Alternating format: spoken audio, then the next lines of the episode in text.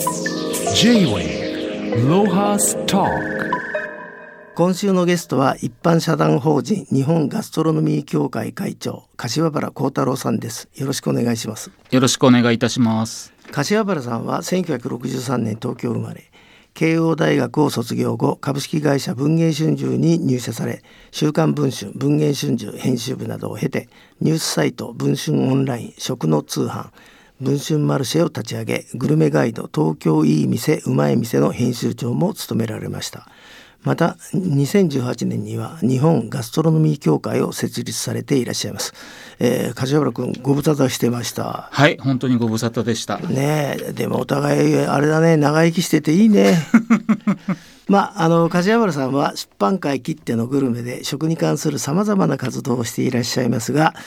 僕は初めて知ったんだけどこの会長を務めてらっしゃる日本ガストロノミー協会これをまずどんな団体か教えてください。はいあのスペインにサンセバスチャンという町があってここはあの世界で一番美食で町おこしに成功したところと言われていて近年コロナ前は世界中から日本からも皆さん視察に訪れていたんですね。けどそこにソシアダ・ガストロノミカっていう、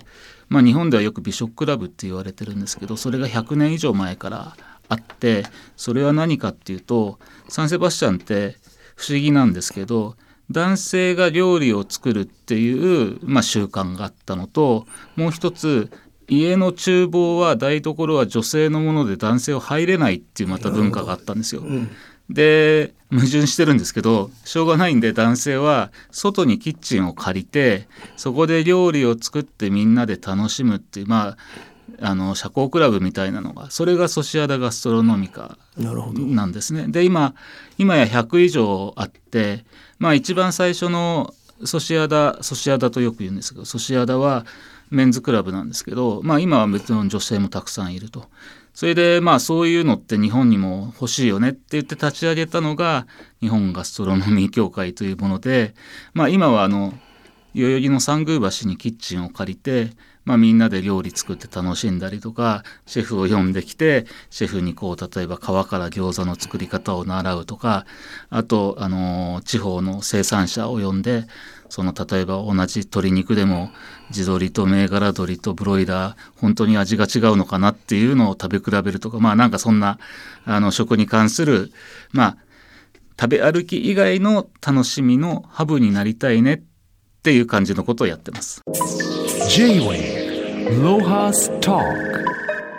まあその日本ガストノミー協会が、えー、主催するのかなと思うんですけどこの8月7日に開催される第6回柏原います。はいはいはい。これの中身をちょっと あの教えていただけますがどんな感じなんですか？お恥ずかしい名前なんですけども、うん、あの第6回っていうのは今年になって6回目なんですけどあの通算で78回かな確かやってるんですけど、はい、その一番最初のソシアダ・ガストロノミカの、まあ、モデルであるみんなで料理を作ろうっていうのをやってる回なんですね。ですからあのコロナの前からやってたんですけどまあ私があの仕事終わりでスーパーかなんかで食材買ってきてそこで何か作ってますとだから皆さんさんさんあの仕事が終わったら何か買ってきて作りませんかと。で別に僕料理って何でもいいと思っててあのよく言われるとクックドゥでチンジャオラオス作ったって十分料理だよって言ってるんですよね。でっていうのはあのクックドゥで作って時に食べてみるといや俺がよく行くあの会社の近くの中華はもっとオイスターソースが効いてるなとかもっと塩味があった方がいいよねって言っていろいろ入れていくとまあ別に合わせ調味料いらないよねみたいになるじゃないですか。そうなってくれば楽しいかなと。だから皆さんもあのどなたの方がいらっしゃっても構わないんですけどあのできれば何かしら食材持ってきて料理をするもしくはまあ作ってきてくださってもいいんですけどただまあ時間がないよでも見てみたいよあとは料理やっぱり作れないよっていうんだったら、まあ、ワインの1本でも日本酒の1本でも持ってきてくださいでみんなで楽しみましょうっていう回ですかね。そうするとねそれ一般の人でも参加できちゃって、はい、まあ、えーと、ワインかあの食材持っていけばお金いらないの。ああえっとね会費としては4,000円を頂戴してるんですけど、はいはい、それプラスまああの食材もしくはあのボトルぐらい持ってきてねっていう会ですかね。はいわかりました。J-Way Lohas Talk. えーと今日はですねここに柏原さんの著書「えー、日本美食立国論」えー、フーディーが、えー、日本を再生する、えー、時代はガストロノミーツーリズムっていうまあ講談社から発売されたばっかの著書があるんですけどはいこれは柏原さんにとって何冊目の本なんですか？いやいやこれがあの私の初めての本なんです。えー、じゃあ売らなきゃいけないじゃん。そうなんですよ。ねえまずは著者からはい自らこの本がどんな人に読んでもらいたくてどんな狙いで、えーお書きになったのかをちょっと説明してください。そうですね。あのーやっぱり日本は今貧しくなったってよく言われるじゃないですか。であのよく話に出るのはあのビッグマック指数っていうやつでビッグマックが世界でいくらで売られてるかっていうとアメリカが700円台後半で、まあまあそれはそんなもんだろうと倍近い。ところがアジアだったら日本はでも一番高いかなと思うと韓国にも中国にも負けてるわけですよそうですね。だからもう全然あの日本ってアジアの中でも下でじゃあまあ東南アジアはじゃあそうかもしれないけど中南米だったらいいかって言ったら中南米にもどんどん負けてるわけですよなるほど。だからじゃあそういった時にじゃあ日本が誇れるものって何なのかなって言ったらやっぱり食だよねと。で食を使って地方をにしかもあの日本のレストラン美味しいものを食べたいっていう世界中の観光客がいるんですよね。うんっていうのはコロナの間にそのコロナが収まったらどこ行きたいですかって世界中でアンケートを取ったら日本がトップなんですよ。うん、でしかも何しに行きたいですかって美味しいものを食べに行きたいですっていうのはトップになるんですよね。なるほど。だからそれを使って日本中にあの観光客を呼び寄せてそれで美食で、えー日本を復興させようという史論ですかね。なるほど。J-Way Lohas Talk まあこの中であの柏原さんから世界で一番成功したバスクのサンセバスチャンの事例をトップで掲げてまますがに日本だと例えばどこなんでしょう？今サンセバスチャン目指してなかなか来てるぞみたいな。あ多分ね県として一番来てるのは富山県だと思ってるんですよね。でというのは富山って北陸新幹線ができた時にものすごい危機感があってそのまあ金沢がまあ一番北陸有名じゃないですか。ですからもう金沢に一本で行けちゃうっていうことはもう富山はスルーされて金沢にみんな取られちゃうねってお言われてたんですよ。でまあもちろん金沢すごいんですけどまあでも北陸新幹線ができて富山はどんどんどんどん観光客増えて今やあのまあある意味玄人的に言うと富山が一番面白いねっていうことになってるんですけどその一番分かりやすい例が富山駅から車で1時間半ぐらい車でしか行けない。しかも富山市の豪雪地帯にオーベルジュレボっていう、まあ、オーベルジュっていうのはあのレストラン付きの宿泊施設ですけどたった3つの部屋しかないとこなんですけどそこにオーベルジュレボっていうのを作ったシェフがいてそこに世界中から、えーフーディーと呼ばれてる食べることが大好きな人たちがやってくるんですよ。でまあそのフーディーってただの、まあ、食オタクみたいなものなので、まあ、彼らはもしかしたらレボ行ったらそれで終わっちゃうかもしれないんですけどそのフーディーの人たちの情報を聞いたあの世界中の観光客がじゃあせっかくレボ行ったんだったら他にも行こうよと言って富山の美味しいものを探していくと富山にあの岩瀬地区っていうところがあってそこはあの増泉っていうあの酒屋さんの増田さんという方が増泉の本店があるんですけどその増田さんという人がまたあの不思議な方で富山中の美味しい飲食店を東その岩瀬地区に全部集めてきちゃったんですよ。でここに行くと美味しいものが全部食べられるよねと。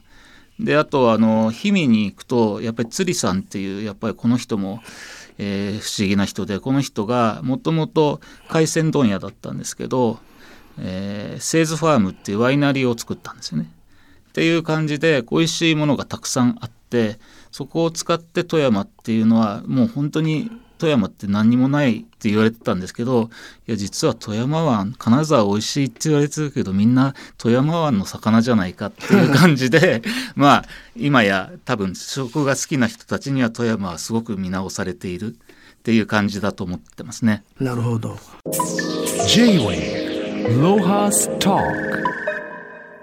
まああの僕も君もまあざ雑誌作りやってた人間で、まあ食のこともよくやってたんですけど、はい。まあこの日本美食立国論の中で、はい。日本のその雑誌文化における、はい。まあ食ムーブメントのまとめみたいのがあるじゃないですか。花子から始まって、はい。だからそこからこうムーフーディーに行く至るところをちょっと教えていただけますか。このあー。30年振り返って。そうですね。あのーこの本、まあ、二部構成みたいになってて、まあ、後半がその美食で立国しようよっていう話なんですけど前半は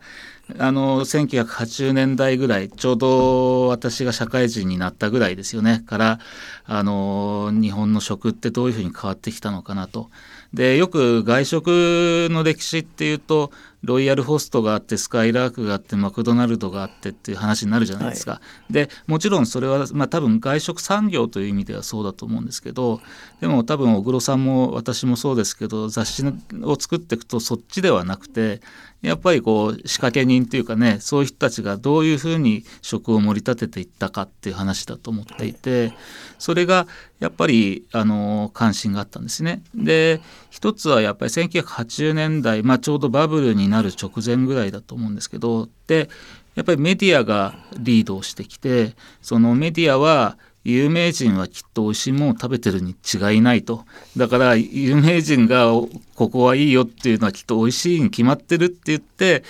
そういうような人たちが勧める店をどんどん出していったじゃないですか。ところがそこにあの山本正弘さんという人がいていや実はあの有名人がうまいもん知ってるわけじゃないぞと。言ってじゃあ美味しいものって何なんだっていう話を出してきた頃にちょうどバブルが重なってきて炒飯ブームだとかフランス料理だとかビストロだとか出てきてでそこで、えーまあみんな増弘さんであったりとか、まあ、そこに料理の鉄人や花子が出てきてみんなが情報を持つことによって実はお俺たちの方がうまいもん知ってるぞっていうことになるわけですよね。あでそこに多分ネットが出てきて食べログが出てくることによって、自分たちでよ美味しい店を探すことができることによってあの若い人たちもあの若い人たちっていうのはその職人の方料理人の方も食の楽しさっていうのに気づいていったっていうのが多分ここ40年ぐらいかなっていう気がします。なるほど。J-Way Lohas Talk まあそこからネットで生まれた Z 世代がフーディーの核なんですか。た柏原さんが言ってるこのフーディーが日本を再生するというフーディーっていうのはまあどのような人たちをはい想定してるんですかね。あのフーディーっていうままずあなたがフーディーでいいんだよね。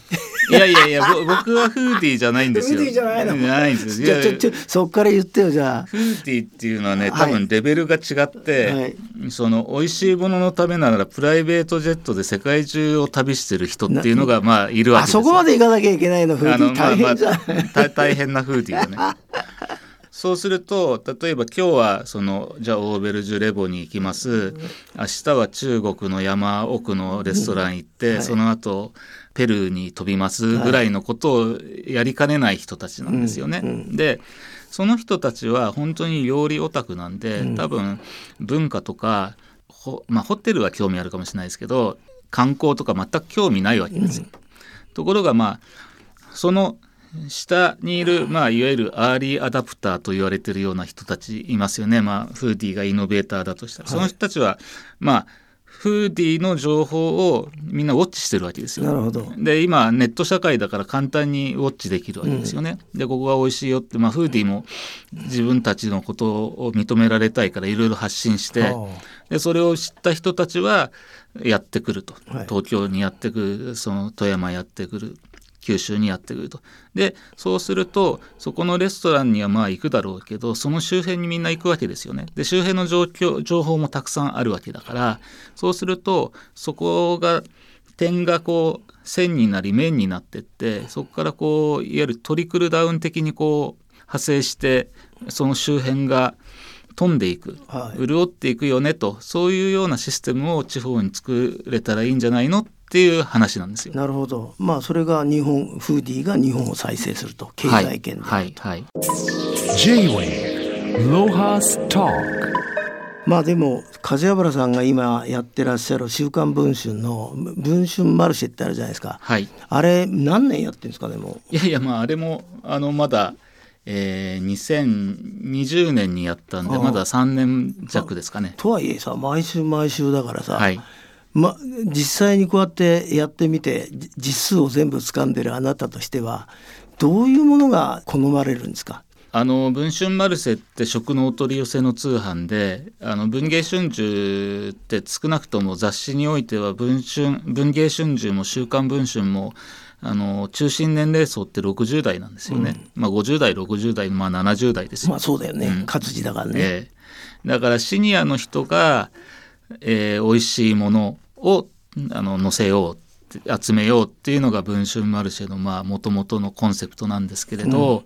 そうするとまあ僕もあの年寄りになって思いましたけど若い頃こう年寄りは脂っこいものは食べないとかね、言われていいてそうだろうなと思ったらそんなことないじゃないですか。はい。みんな揚げ物大好きなわけですよ。だけどあの油で自分で揚げるのは面倒くさいし、あの怖いしみたいになっていく時に例えば揚げないコロッケとかあるわけですよ。そうすると冷凍のものを電子レンジでチンして、まあ、オーブントースターでちょっと炙ったりすると美味しいよねとか、それ十分美味しいんですよね。でそれなんかはね僕結構こういうことをやりだしてそういう商品ってあるんだなっていうのは驚きました。ここれはあれですか？その柏原さんの下に何人かあのそそのなんとの、えー見見つけてくる人がいてチームでやってるんですか？そうですね。あの私の下っていうかまあ文藝春秋って雑誌しか作ってこなかったんで、その美味しいもののまあ情報はそれなりにあったかもしれないけど、それを現実に売ることはできなかやってこなかったのでそういうことをずっとたけてる人で昔あのセコムの食っていう、セコムがやってた通販があるんですね。そこであの名物バイヤーとして有名なあの井ノ口由美さんっていう女性がいて、彼女をこっちに来てもらってですね。あで彼女があの日本中から結構かのずっと30年ぐらい美味しいものを集めてきたんで彼女にあのお願いしてはい。始めたっていうのがきっかけですかね。なるほど。はい、Lohas Talk. まああのさ最後にあのこの本読んでてあれ本当だって気が付いたのはい今はさ大阪と京都比べると京都がまさになんか和食のさ聖地みたいになってるけど、はい。実は昔は大阪の方が食い倒れではい。あの料理人の数も技量もはい。なんかいっぱいあったと、で食材そうですね。豊富だしそ,、ええこら辺をちょっと整理して教えてもらえますあかで今やみんな京都じゃないですか。そうそうそうそう。京都行こう京都行こうはい。って、まあ JR が言ってるせいもあるかもしれないけど。いや確かに今京都って多分単位面積あたりのミシュランの星の数は世界一多いんですよ。あそうなの？はい。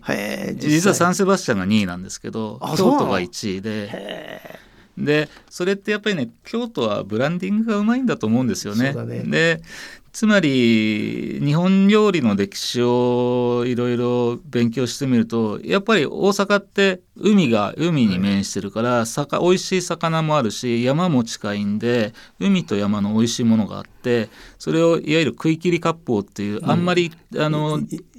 そこに手を加えない手を加えない料理が発達したわけですよね。だから昔から大阪ってまあ